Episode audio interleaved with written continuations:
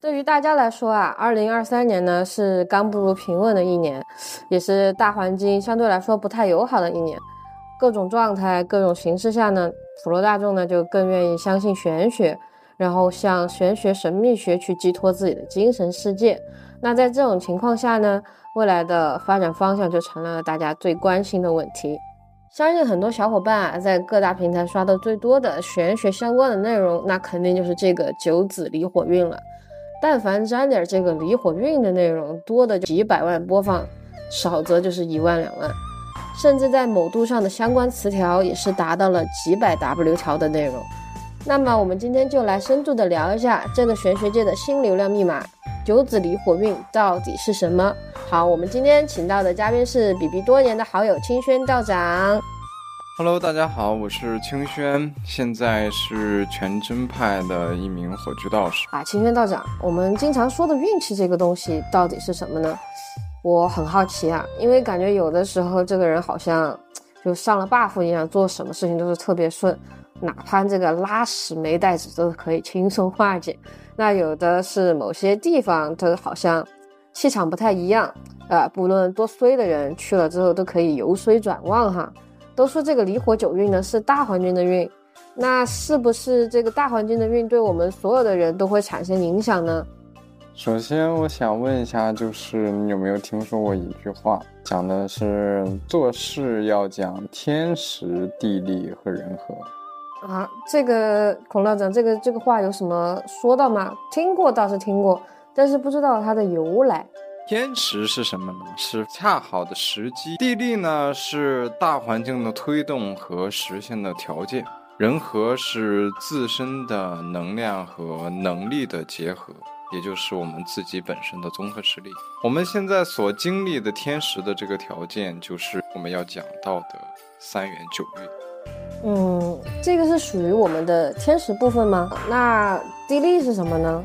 地利呢，这个东西在我们来讲的话，它和天使有一个非常像的名字。这个名字呢，它要比天使小一点点。在我们来讲，它叫二元八运。之前是三元九运，现在是二元八运。对，二元八运这个东西呢，它本身是来自于先天八卦。先天八卦。对，先天八卦它又起源于河图。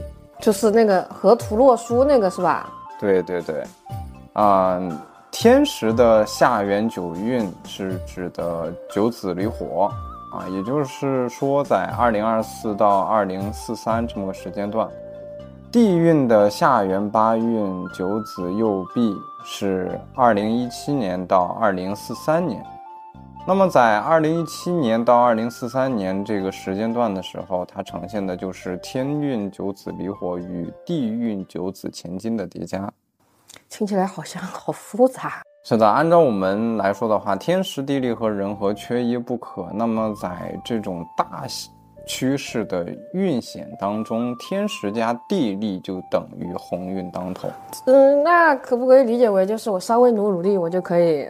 哎，躺赚躺赢的那种感觉啊！不能不能啊，不能这么想。这个事情还是说运固然在，那我们还有一个地方没有讲到的，就是人和，对吧？那天时加地利，它等于鸿运当头，那么你人还是要和的嘛，也就说明你人还是要努力的。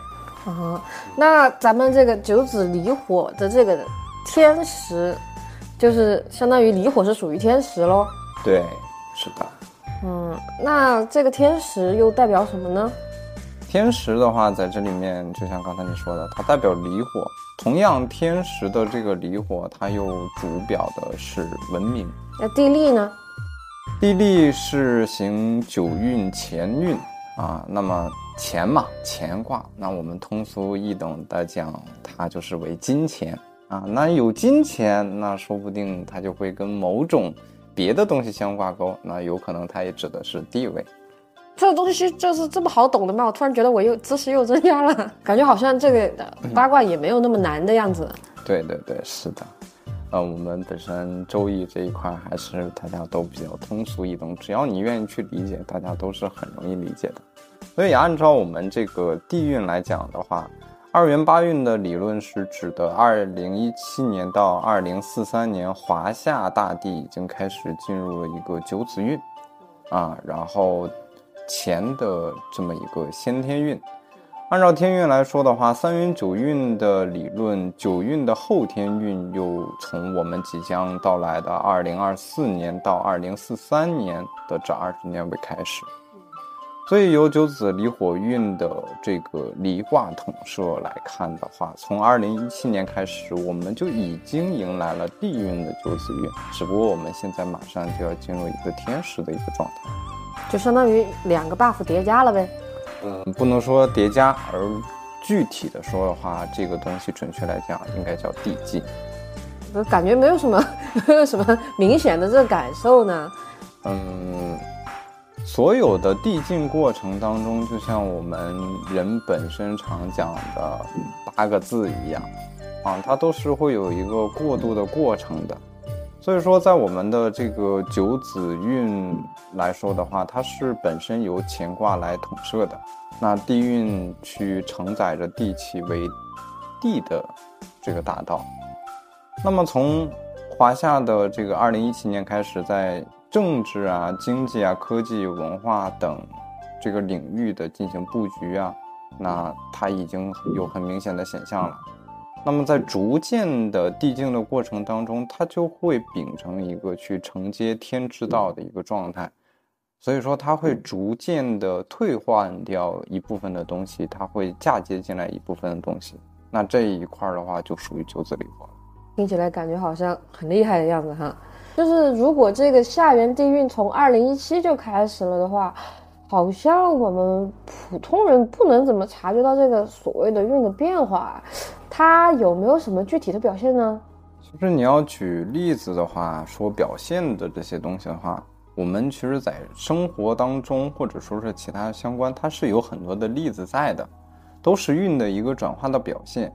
比如我们前二十年咱们发展的行业最好的是什么呢？房地产。对，房地产嘛，然后在相关的话，可能是一些农业扶持。那像统一的国家的一些政策的扶持，然后现在有很多的耕地都变成了机械化的，啊，上市了一些相关的农业的一些的大的制造商企业，然后它铺垫了很多的机械设备，然后加入到我们的农作生活当中。就是这个领域就会变得更高级，有一种升级的感觉。对对对，它相关的行业，就但凡搭点边儿的，就是咱们就一起升级，咱哭哭升。对对，就是哭哭一个往前冲啊。那那就是说，咱就是得抓住这个风口。那早二十年，我就直接我去开个粮铺，我说不定我现在也是个小富婆啊。这个。不好说，大运固然如此，那人运还是要看人和。那在话题说回来的话，相对我们的地产市场，在经历过一九九七年的地产泡沫后，上承天运，下接地利。那在这里面的话，我们还有一个二零零三年中国申奥成功的一个东风，于是我们一骑绝尘，啊，疯狂了十几年，房子炒成了万人抢房的历史大戏。但是呢，从二零一七年。地运的九运，也就是前运的开始，帝国的决策者们终于开始正视房子的这个居住属性，地产市场从此也进入了下行通道。啊，像我们这边本土的一些很多的商业大佬啊，比如说马总啊，马总是我想的那个马总吗？啊，可能是哦。然后在不远的将来啊，很有可能最不值钱的就会变成房产，因为这种的阶梯变更。还有或者说是它的一个兼容性，都会产生一系列的缓和融合，人们更能去适应去接受。那这未来二十年，就按照您刚才说的这个的话，是不是大家之前不是很多人咱们就是哭哭一个房地产投资，对不对？啊，这么一个投资，那未来二十年又是一个缓和的状况，那不是这房子就会贬值或者不值钱，会有这样一个趋势吗？我个人会觉得，你像你刚才提到的这个样子，它应该不会啊。是站在我的个人角度上，我会觉得，因为具有阶梯式的变化和兼容性的融合，啊，这种递进的过程会让这种所面临的一些爆发期出现的东西，将会进入一个良性的发展期，所以并不会说是它真的就已经退出了我们的眼光，退出了我们这个大舞台，它可能只是说结束了地产商的暴利时代。以后买房就是说不会掏空三代人的口袋，可能大家都是都买得起房，会是这么一个状态哈。那还挺好的，我之前都不打算买房了，我觉得现在租房挺好的，房子就真的太贵了，根本就买不起。这也是我们现在大家都在面临的一个问题的嘛。那像清轩道长刚才你说的，就是我们上一个大运走的是艮卦，对吧？那是属于土运。土木相关的这些都会得到很好的发展，比如说像农业啊、房地产。那么我们今天要聊的这个流量密码九子离火运有哪些变化是属于离火运的这个范畴呢？嗯，刚才我们有说到哈，从我们的二零一七年开始，在政治啊、经济啊、科技啊、文化贸易等等的这些领域当中，啊，有了一个很明显的一个布局的呈现。那按照我们前面话题当中讲的，以承接天之道，啊，就是去顺从、去嫁接，啊，然后有一个缓和的过程，然后让我们进入到的这个九子离火运当中。那么在这里面所呈现的科技啊、文化、互联网，乃至我们的本土文化，啊，或者说一些古老的传统国学等等。这些其实都是属于九子离火运的这个火属性行业的范畴，嗯，但是我们也不能忽视地运的重要性。也就是说，就是像您刚刚说的，它是一个属于是相辅相成的这么一个概念，对不对？对，嗯，在这个地运九子乾运当中，我们最首先会以九子运。也就是乾运来说，它本身是适合开创的，因为乾卦的五行本身属金，所以说必然是五行属金的行业率先获得地运的扶持。那五行属金的行业都有哪些啊？比如说像超算技术啊、量子通信、芯片制造等等这些高精尖的技术。率先会获得这个产业的政策扶持，其次的话会有软件、电子商务、金融，然后珠宝的一些私人高端定制等等行业，之中也会快速的进入一个上升通道。它的这个上升通道是说它本身的这个商业价值会提高吗？嗯，准确来说，我觉得。是它会有一个新的一个开创的环境，或者说是会有一个新的一些的变化的一些形式体。然后再就是说，像乾卦的话，它还代表先天方位为南，啊为南方，后天八卦为西北。所以因此这些地方的产业发展和规划的话，一定会在下一个大运当中会更适合投资。也就是说。我如果我要投资的话，我首先得找这个公司，它得是在南方的，它得是在，它得是在西北的，对。然后它搞软件、搞金融、搞珠宝，那还有什么电子商务？对，这些都是可以的。那我突然这个又是一个下海创业指南，是不是？嗯，每一个新的大运的开端，总会去。暴力的推出一批新兴的行业。我们以上所讲的一些的板块的话，我们可以去借鉴，可以参考。但是像在离火当中，火这个东西它是会源源不断会向上去蔓延的，那也就说明在这里面会有一些新的一些开创，或者说是新的一些会更适应我们下一个运的一些的新的板块，比如上一个运的末尾，啊，或者说是。进入它的中后期的时候，比如说像我们开拓出来的新的美团，对吧？然后跑腿外卖业等等，这种都是属于在一个运当中凸显出来的变化形式。在那这些其实也是属火的行业，是不是？嗯，其实相对于现在我们的生活节奏还有时代的变迁来说，这些它多多少少既接地气，又包含在我们的下一个。大运的离火当中，所以说它的地利和天时，它都是会相交的。难怪，嗯，就是说每一个，其实每一个时间节点，只要你踩准了，然后你抓到了一个还不错的这么一个项目，刚好是这个运正在走的，属于这个运的范畴的一个项目，那么你要去做大做强还蛮容易的哈。对，是的。所以从某一些方面的话，我们可以预见的是，在未来的几十年，像我们的本土，那它必将会兴起引领世界潮流的一些板块，比如说像芯片制造、未来通讯、珠宝、奢侈品等等，会成为全球的一些引以为傲的一些领军企业。那么，在以天运的九子离火来说的话，离者利也。它也代表的是文明的象征，也代表着华夏文明的伟大复兴。所以在离火当中来说的话，在未来最有前景的会有五行属火的行业，比如智能制造。这就是为何中国要提出中国制造二零二五规划。然后再比如说像我们现在网上很兴起的这种 AI。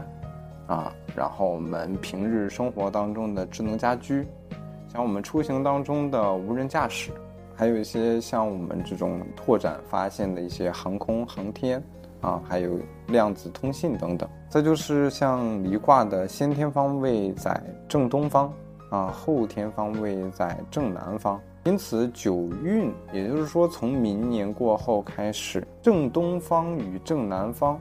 会将是这个运最为推崇、最旺的一个选地。那我要是在这两个地方买房行吗？本土运嘛，它是一个在迭代的一个过程。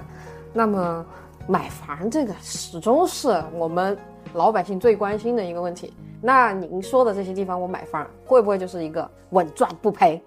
那相对于在买房这块来说的话，这两个方向确实是可以作为我们的首选来说，起码保值能力它应该是没有问题的，啊，这也是属于我们前面一直在讲的话题，它在承接天运啊。那按照刚才金轩道长你说的那些，咱就是马上下海投身这些行业，肯定是稳赚不赔的啊。不一定，啊，不一定。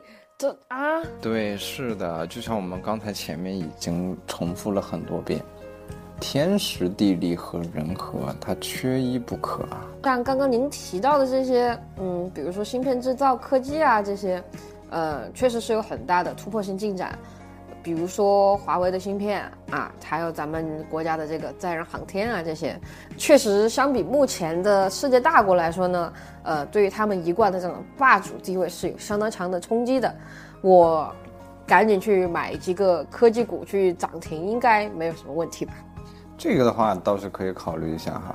那相对于你刚才说的话，嗯，这一些我们突出的、凸显的一些特色，或者说我们。这些年，我们国家的一些飞速发展的一些东西，这些都是属于我们的这个离卦的一个凸显的表象。那在离这个方向来说的话，它本身就是指的是文明啊，文明之象。那么在这一时期，我们华夏文明的伟大复兴时期也会加速它的脚步的到来，相关的文化产业也会得到更大的发展。也同样会带动一些视频制作啊、印刷啊等相关的产品的快速发展。那像咱们频道这种哎播客型的小节目，是不是也可以就是小，不说大爆吧，就是小小爆一下，应该也可以吧？说不准哦。再就是我们的传统文化产品啊，比如说像道教的一些文创啊、易学啊、风水等等。啊，或者说我们其他有教的一些相关的啊连带的一些产品啊推广，这些都会受到世界的关注和喜爱，也会有更多的人带来学习中国文化呀，然后学习汉语啊，而且这个离卦所带来的这个文明之象，也指了我们人本身会更加注重于形象。所以说，在未来我们更加会注重自己的言行举止，然后对外的一个社交的一个状态，嗯，这些，所以也会更加在意文化的内涵和咱们自身的一些文化自信嘛。所以说，如果你现在你不开始愿意去了解咱们相关的一些文化和知识，恐怕你以后都不会太愿意去开口说话。您说的这个咱们的这些文化，是指着就是东方的神秘力量吗？不一定啊，你老话说得好，人嘛本身就需要多读书、多学习，学无止境的嘛。那并不是说局限于我们本身的一些的本土的文化，那我们可以说这些也会泛指一些国学文化、一些传统的一些知识啊、礼仪啊等等，这些会让我们去提高自身的一些形象，还有一些内涵的一些储备。嗯，我可以理解为像书法、国画、汉服文化。对，这些年都在逐渐的兴起的嘛，也是。所以说，在未来，人们可能会注更加的注重并且在意自己的形象，然后同样也必然会驱使相对应的产品呐，然后外观设计啊、服装样式等等这些行业的凸显，因为人们会更加去在意这些东西。所以说，在这个期间必然会导致传统服饰的一些大兴，啊，那就像刚才我们聊到的，像汉服，对吧？那它连带性的会有一些像复古的头饰啊、配饰等等。嗯，比如我们现在城市的一个比较大的平台阿里巴巴，对吧？然后这种的国内的知名电商，其实早就已经在做好汉服产业的规划和发展了。嗯，那像汉服传统文化这类相关的会蓬勃发展，那是不是也意味着我们以后也会有很多好看的、优秀的国产剧出现呢？那肯定会有啊，像这两年已经有很多的国产剧的质量已经甩开了主流电视台拍的电视剧了呀，都甩了不知道多少条街了。比如说像我自己就看过的几部剧，比如说像前一段时间很火的《狂飙》啊，《沉默的季节》。嗯，这些都很不错啊，而且相对于这一个环境的到来来说，离它本身又为心，啊，心灵，可以理解为我们会更加注重精神层面的需求，人们也将不再只注重物质世界的享受，啊，转而去向内求，就说大家都沉淀下来了，对，然后会去追求心灵与精神的和谐与统一。嗯，疗愈，对对对对，像疗愈一样，那这种对于心灵的一些治疗，或者相信未来慢慢大众都会慢慢去做到一个这种的行径，然后再就是像现在的一些心理咨询师、心理治疗师，然后中医国学、命理、风水等等相关的行业，肯定也会得到一个很大的一个发展和推崇。所以在未来的话，我相信可能会看到一些相关的文化类的公司会面临上市，是不是？我可以理解为大家会更加注意自己的心理健康。确实这两年抑郁症啊，或者是各种心理疾病，大家压力都很大嘛。嗯，对，是的，就是拥有心理疾病的年轻人确实也不少哈。对，现在的环境是这个样子的嘛，因为它属于在一个运的交接的一个过程当中。然后再经过这几年的一些不可抗力因素的影响，那人们的心现在越来越浮躁，没有办法静下来，那必然它会变成一个主流的趋势去解决这个问题。而且刚刚你说的那种，嗯，疗愈之类的，好像这种新兴职业哈，好像也越来越多了哈。对，确实。而且你有没有发现，属于中华文明之源的道与义？现在也越来越多的年轻人会去写，嗯，并且去探索、去发掘。就比如道系青年，对，什么上山不上山，什么后后面我不太记得了。像这种现在的道系青年有很多啊，就可能你在街上你去溜达溜达，随便拽几个出来都是早期青年。我我觉得这个东西是双面刃嘛，毕竟这一时期的话，嗯，就感觉有点像西方星座那样，会不会？嗯，有可能会，就像你刚才提到一个词汇“双面刃”，那它也会凸显出像你提到的星座这个样子，星座学会继续引领全球的一定的这种小众，但是又让大众而去接受的一些文化市场，但是。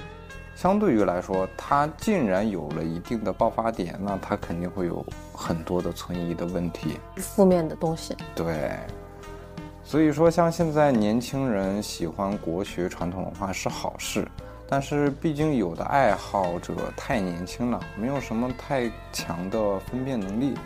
这也就是为什么从今年开始，国家会开始整顿啊、规范啊这些医学的传播。我好像在某音上面关注了好几个，就是那种道西青年，还有什么小道长，好像都啊一夜之间全部消失，就炸号了。他就对，因为现在已经开始要去减少这些带来的负面因素的。嗯，那也就是说，他们其实嗯在科普的同时，它可能有的东西它本身是有一定营销性质的。对，嗯，它也可能就是为了嘎韭菜。对，那真正的一些好的。真材实料的真道长，像您这样的，反而淹没在这种信息流里面了哈。嗯，其实相对于你说的这种情况来说的话，我是觉得，在大众的眼界当中哈，还是要去多审视、多去分辨、擦亮自己的眼睛。如果真的就是对于我们的传统文化感兴趣的话，我们可以自己去多走访走访周边的公关庙宇啊，多拜访一些知名有名的老师。然后我们也要结合自身的去判断啊，去审视，那我们的选择有没有问题，然后我们再去做决定。找正规合法机构，对吧？对对对。那这个离火运，那是不是我们的娱乐文化产业也会产生一些影响啊？比如说像是我们明星的审美风向也会受到嗯影响和改变吗？嗯。你有没有发现，过去二十年娱乐圈的审美风向有一个很强烈的特点？很强烈的特点？对。嗯，我想想啊，我感觉这种成成团的会比较多，比如说什么啊女团呀、男团呀，比如说像是什么，反正我记得各各种男团吧，各种男团、女团特别多，然后还有那种各种选秀的节目也很多。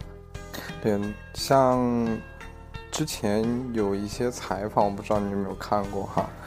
嗯，我这边跟其他的一些姓氏有聊起来过，他们呢会去讲现在的一些评定，或者针对于追星的这种现象来说的话，都用了一个比较优美的词语——阴柔。啊，阴柔确实是，阴柔确实是，就感觉好像跟。你像爸爸妈妈那个年代哈，他们喜欢的，比如说像是怎么说呢？像是陈道明老师，要不就是那种很严肃的那种，要不就是陈建斌老师那种，要么就是还有那比较，嗯，反正就统称就是那种阳刚的成熟男性。但其实，在这里面有一个很好用八运去解释的东西，就是它的艮的这个属性。艮它本身为少男，同样也代表着二十八岁以下的男性。所以，因此我们从二零零三年以来就会见到很多很多的这种的柔美的小鲜肉了。所以说，你有多柔美、正太，哎，它就有多红。就比如说像是鹿晗，嗯，鹿晗算吧，我觉得鹿晗长得还蛮正太的。然后还有就是，TFBOYS，这是最明显的，对吧？对。从他就是十，他们好像成团的时候还不到十岁。不知道哎。这孔道长不追星的哈。嗯。嗯，你看像这些，我们，你看像这些出现在我们大众视野当中的一个个，很多都是长得很奶气。对，有奶气的感觉。对，所以。就产生了一些很多的网络用词嘛，比如说像小奶狗，对吧？小鲜肉，小狼狗也有啊。啊，对对对，而且男团组合什么的，对吧？你们的老公，们的老公也总十多岁就在养成了吧？哈哈。你干嘛要这样哈哈？不不太好意思说啊，这盘跳过哈。嗯，那就像刚刚您说的那样，嗯。下一个娱乐圈的审美风向会不会是成熟魅力的中年男人？我觉得爸爸妈妈其实喜欢那个年喜欢的那个年代，就是我觉得爸爸妈妈他们那个年代的审美其实还嗯蛮不错的，就吃的很好，就比如说像费翔那种，我觉得我可以但其实这一点可能会让你失望了。啊。那像我们说到的九子离火运哈，在在这里面的话，我们在前面也讲了，离卦它本身代表的为丽，丽是亮丽的丽。靓丽、漂亮、美丽，对，那这个的话，那你像你说的成熟魅力啊，是不是有点不沾边儿了呢？那漂亮、美丽、美美丽的男人，啊，不是，啊，在这里面的话，九子则指的是杰出女性。那我们对于它有一个总词概括，叫做丽女。啊，我漂亮的大姐姐，对，可以这么说啊。离卦呢，它为中年女性，代表着大概在三十岁到四十五岁左右的女性。这里面的丽呢，也像我们说到的啊，它指美丽的意思的嘛。很明显，那其实比如说像范冰冰这段时间的翻红，啊，也说明了九子火运的一个转变。未来这种的大女人、靓丽的中女会成为新的娱乐审美潮流。那是不是像嗯之前那个很火的那个节目，就是《乘风破浪的姐姐》，她也算算不算就是之前您说的那个运和运之间的转变有一个过渡的这么一个表现？算，如果娱乐圈会出现这种嗯以中女为代表性的人物，或者说审美变化的话，那其他的社会表现会不会也有相关的变化呢？会有的。像离火运这个本身来说的话，它本身就不会单单只包含娱乐圈，同样它也会存在一些其他方向的风向标。咱们这个九子运啊，上承天道之离啊，下界地运之前，所以说在不久的将来啊，中年女性必然会增加社会地位。在未来，我们将会看到，无论说是大到政治，还是说中到经济，小到平民的文化，还是社会管理等领域，中年女性将会逐渐起到主导的作用。更多中年女性就会越来越多的参加到国家治理啊、社会管理啊，然后或者说是引领时代的变迁。呃，那女权主义这个思想的翻起，大家的女权意识越来越重，是不是也是属于是时代洪流必然发生的呢？我觉得是的，像我们现在在互联网上看到了有很多跟女权相关的一些争论，被很多男性同胞称为女权，啊，然后开了很多很多的玩笑。但是我觉得这是属于人们对于自身所处环境和认知当中产生的一种误差。因为在很多的社会发展或者说是现象的一些呈现当中来说，很多所表现出来的，它不仅仅是女权的思想，在咱们社会当中有思想、有文化、有素养的中年女性，这些其实是属于很普遍的、很常见的，只是我们大众的视野当中缺少发现。嗯，或者说他们没有办法跳脱出来。对，所以说，当互联网的兴起之后，这些优秀的女性呈现在大家视野当中以后，大家会有一个短暂的时期，并不能愿意去接受。所以说，像这一部分的群体，从管理家庭的这种生活当中解放出来之后，进而参与到管理社会，或者说是为社会创造更多的财富，啊，然后国家会给予了很多的这种的相关的机会机遇给我们这一部分的优秀女青年。那么，相对于现有的情况来说的话，我个人是觉得这种迹象会越来越明显。对于我们的女性同胞来说的包容性也会越来越强，她可获得的机会也会越来越多。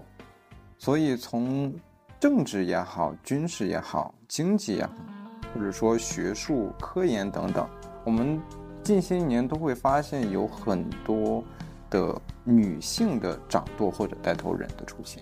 所以也同样会说，因为九子这个运的推崇啊，那它的更替也会带来很多的中年女性的身影。那也就是说，其实现在，嗯，包括我们因为女权这个女权主义思想的萌发哈，带来的一些这种可能会存存在的，可能会造成的男女对立的这么一个情况，其实也是很正常的，因为相当于是有一个巨变，算算是一个巨变的改革，对吧？对我认为是这样的。所以说，在后续的运势推崇下，像。御姐呀，女强人啊，或者这说其他类型的优秀女性，啊，也将会成为整个社会普遍可以去接受的事实。嗯，感觉整个也是在走一个怎么讲？嗯，大家都在发展嘛，都在成长嘛，对吧？对。嗯，九子离火命的这个到来的话，我感觉我们整个社会的一个现状都会。获得一个非常巨大的改变啊，对吧？对，像经济主体，刚刚你也说到有一个改变，比如说我们从房地产过渡到了这么一个电子啊、金融啊一些互联网的这种行业的一个改变，像社会构成，然后女性的从业者会越来越多，从幕后走到台前，男女的这个情感关系是不是也会有一定的改变？我觉得肯定会有的吧。对，会有的。它。的这种改变的话，我个人会觉得它应该是属于一个整体向上的这么一个状态。也就是说，男女会越来越平等。对。那在这么好的一个趋势下，好像好像很多事情都在往好的方向去发展哈。嗯，但是我觉得这种事情，任何事情都是有两面的嘛。那有有利肯定就有弊，有没有什么？不太好的点，清轩道长有没有什么指点呢？我们咱们这些普通社畜、普通打工人有没有什么要注意的呢？这个确实是哈，凡事有利有弊啊。那大道之理它就是这个样子。所以说，自明年二零二四年甲辰年起，要走二十年的九子离运，那易学界已经宣扬的是遍地开花了。咱们普通人也刷到的也是刷到蛮多。但其实离火它本身来说，它是为一个中空的，它存在着巨大的隐患。怎么说？在离火之中，虚伪之风容易盛行。为什么是虚伪之风呢？那这个虚伪之风怎么说？我们可以简单概括成欺诈、欺瞒、骗子。电电子诈骗。对，那像现在我们说的啊。啊，不知道大家都有没有下那个反诈 A P P？对，嗯，所以说像现在的一些电子文教啊，然后网娱啊，传统文化呀，然后哪怕像我们这一个板块的命理术数当中，都会出现一些很多的浮夸之象。嗯，我倒是有感觉到了。对，里面存在着很多这种浮夸呀、虚假的这种的内容在。所以呈现出在现有的互联网的这个平台上的传统文化，出现了一些虚假繁荣的一个情况，甚至来说以此类去达到一个以此类去进行诈骗。所以说，我们应该诈骗是说到这种玄学诈骗，我有几个朋友好像被这种假大师骗了好几万呢。啊，这种的话，其实如果有遇到的朋友们的话，可以保留证据，然后。找我们的警察叔叔解决问题。细心的朋友也可能发现了，随着近几年的时间的推移，我们所经历的头几年的大变化，人心也逐渐浮躁，戾气也逐渐加重。我明显感觉到大家的精神状态都不是很好，对人心思绪都产生了诸多的杂乱迹象。同时，也有可能代表着这个大运对于个人的影响中，把这把火烧得越来越旺。也就是说，咱们这个九紫离火运嘛，还是说咱们心里的这个戾气之火，都有，都有。那感觉不会未来未来的二十年，大家就是精神状态越来越下降吧？所以说啊，我们前面讲到了心理治疗，个人的对于自身的一些注重也会越来越明显。也是，这是完全就是等于是存在一个供需关系。对，没有人发疯，哪有心理治疗师的出现，对吧？所以在这二十年里，也会有很多人借助离火之运而发迹，鱼龙混杂，繁盛同居。所以在这个运推崇起来以后，认假的人可能会更多。也就是说，我们并不会去更多的相信自己所谓的眼见为实了。就大家就是被一些营销话术哭哭洗脑、哭哭骗呗。对，所以说在未来的这部运推崇起来以后，真的是借用有教的一句话来说，需要明心见性，擦亮自己的眼睛，分辨真与假。我觉得大家就是在这个离火运哈，大家第一感觉精神状态不太好，第二就是嗯，应该是娱乐这个风气会越来越重吧，越来越重。但是同时，大家也有一部分人在追求自己内心的一些平和和沉静。嗯，那有没有什么嗯可以帮助我们这部分比较精神不太、精神状况不太好的这么一个小伙伴儿哈？咱们孔道长有没有什么可以指点的呢？就帮助大家沉静下来啊，让大家找到内心的平静。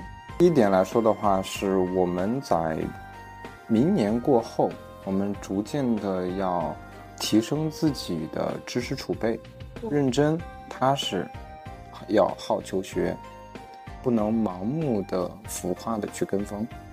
嗯，跟风这个确实。然后第二点是我们要学会擦亮眼睛，避免商业欺诈、娱乐欺诈、经济欺诈。未来的诈骗形式只会增多，不会减少。所以说，我们要好好洗一洗自己的眼睛，分辨一下是否他就是骗子。嗯，各位喜欢给女主播打赏的听众哈，注意了，这块很重要哈。嗯，不要不要相信啊，那个什么网恋哈。我觉得这个这个就很很适合那个啥，就是很应景的，就是那个就每个社区电梯那儿不是都会贴一个吗？啊，对，领领导给你转 转转巨款，他是不是工工作不想要了？怎么怎么的？我感觉这个就很应景。这就是第三点，避免无营养的精神鸦片，杜绝无营养的短视频，也要杜绝通过。娱乐形式体现的自身无用的欢乐所带来的掏空的休息时间，去伤害到自己主观思维的能力。这么说，那抖音别干了？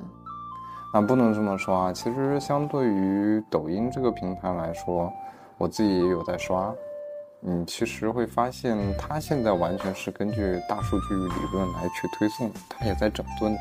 你看无脑视频越多，你只会变得越来越无脑。嗯，可以这么说。就是大家听我们这个电台听的越来越多，就会变得越来越有内涵哦。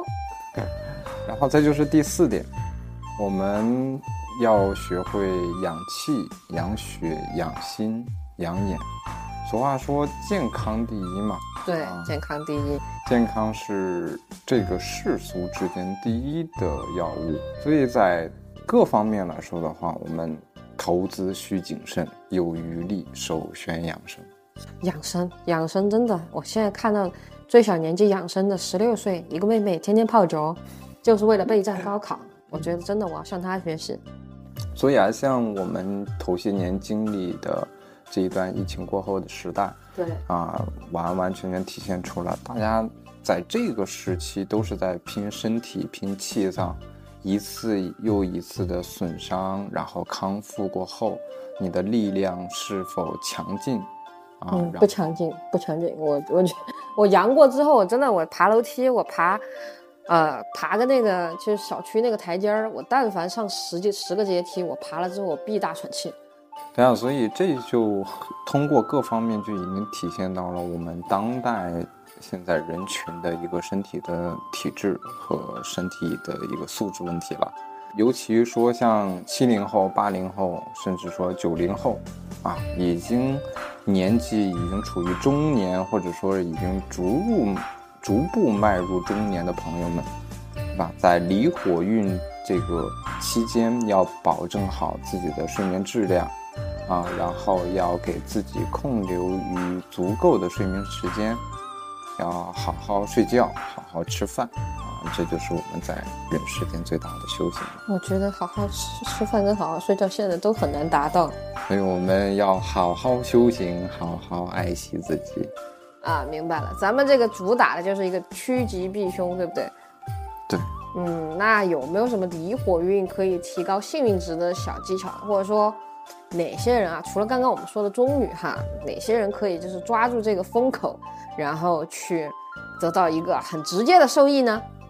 相对于我们前面聊的所有，除了我们刚才说到的中年女性，在三十到四十五岁这个年龄阶段的，啊，还有颜值靓丽的女性。对，那除了这些群体之外，还有比如说像家中排行老二的女女儿嗯啊，然后排行老三的嗯，啊，然后再就是排行老七或者老九的人啊，会更容易获得好运哦。我可不可以理解为这这些数都是阳数，都是带火的？嗯，可以这么说。比如说像以下属相的人会更适合这个二元八运和三元九运综合带来的属相。那比如说像生肖这一块的人群的话，像属猪的，嗯啊，属兔的，属蛇的，嗯属马的。比如说像生肖兔，嗯，生肖属兔的，对，生肖属兔的，它本身的话，在十二地支当中为卯，卯这个地支所代表的五行来说的话，它本身为卯木。就是五行生克喽？对，因为木会来生火，那除了卯兔还有没有啊？不可能就是只有这一个属相会大吉大利吧？那比如说本身它本质上就为火，比如说像属蛇的、属马的，对。那还像我们做的整理当中，还有跟名字相关的，名字相关的，对，在名字相关当中有一些特点的人，也会受到这一次的大运的扶持。比如说比如说像带日字旁的，日子哦，大火字嘛，太阳对，火字旁，火字旁啊，名字当中带有南，啊，东南西北的南字的，南，因为南方很热嘛。南为火的嘛，哦，南为火，啊，然后中央的中，啊，中间的中，嗯，然后资、戌、木、离等等跟火相关的字的，那是不是跟木相关的也行？嗯木，生火嘛，刚刚您说。对，啊、今天我们听清渊道长说了这么多哈，我觉得，嗯，大大家其实心里都有数了。就是咱们首先啊，咱们这个姐姐妹妹要站起来了。其次就大家可以多多关注一下跟于这个木制品行业啊，跟木有关的，然后咱们一个跟火有关的这么一些行业，互联网，比如说像咱们这个互联网，对吧？大家就是可以尝试一下自媒体，我觉得自媒体未来肯定，嗯，还会越来越火。嗯，还有就像是心理咨询、神秘学，其实大家也可以尝试一下。嗯，不说当成一个主业吧，当成副业，我觉得应该挣笔零花钱应该也不错。那好的，那我们今天的节目就差不多到这里啦。希望今天的节目能对你啊，在咱们这个离火九运上面有一定的帮助。咱们就是借好这次东风，达到一个全面逆袭的效果。那这这次就谢谢我们的嘉宾轩轩到场，感谢感谢。没事儿没事儿，别客气。嗯，不客气不客气。好的，那我们就下次更新再见喽。这里是比比，清轩，大家晚安。晚安。